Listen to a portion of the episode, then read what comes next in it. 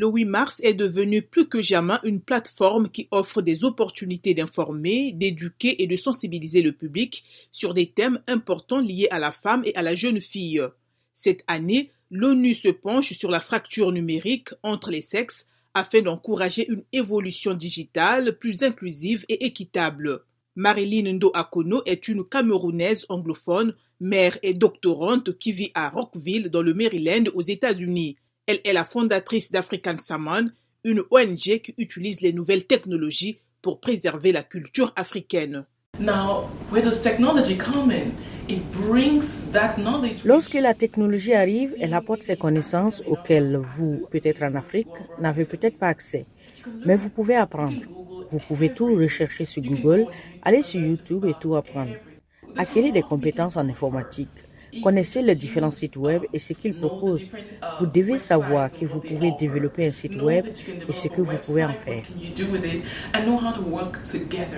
L'intégration des femmes offre des opportunités d'innovation, d'emploi, d'apprentissage et d'éducation, favorisant aussi la parité homme-femme. Le docteur Loïs Blé de Rosado, doyenne adjointe à la retraite de l'Université d'État de New York, Brooklyn Education and Opportunity Center, et qui habite maintenant à Greenbelt dans le Maryland, pense que les femmes noires ont actuellement beaucoup d'opportunités.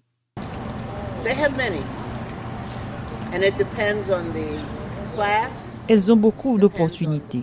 Cela dépend de l'endroit, cela dépend du niveau d'éducation et cela dépend de la créativité. Les femmes noires en Amérique, parce que c'est là que je connais, je pense, profitent de nombreuses opportunités. Je pense que beaucoup de femmes noires se dirigent de plus en plus vers le secteur entrepreneurial. Malgré ces opportunités, le docteur Loïs Rosado pense que les femmes continuent de faire face à de grands défis liés aux barrières culturelles, sociales, éducationnelles, économiques et financières et le racisme qu'elle qualifie d'endémique et systémique aux États-Unis. Mickey Bondo, originaire de la RDC, cofondatrice de l'ONG In Her Presence et élue dans le gouvernement local dans le Board of Education du district 1 à Portland dans le Maine, pointe aussi du doigt quelques freins à l'épanouissement de la femme. Nous l'avons interviewée via Skype. D'une manière générale, c'est surtout la, euh, parité du genre au niveau du travail et au niveau de la distribution de, des salaires et surtout aussi la discrimination dans, presque tous les secteurs, secteur public, secteur euh, privé, où les femmes doivent travailler plus par rapport aux hommes pour se faire valoriser. Et aussi d'une manière d'une autre, c'est le droit de la femme. C'est-à-dire dans le droit de la femme par rapport à un droit qui est, qui est un droit humain. Donc on voit il y a beaucoup de violence de la femme où la femme doit absolument se, se battre et se faire entendre à chaque jour pour pouvoir être revalorisée et avoir sa place dans la société. Ça, c'est d'une manière générale.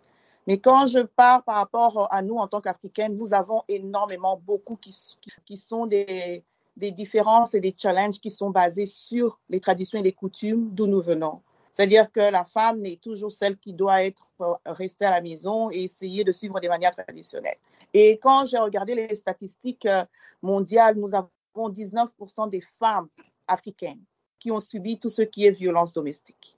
Violence domestique, violence financière. Pour moi, cette violence euh, financière fait toujours partie d'une euh, d'une forme de violence domestique où la femme, bien qu'elle se fait financièrement une certaine autonomie, elle a difficile à gérer sa propre euh, finance parce qu'elle est, elle est épouse et cela doit être toujours par rapport à une dominance masculine.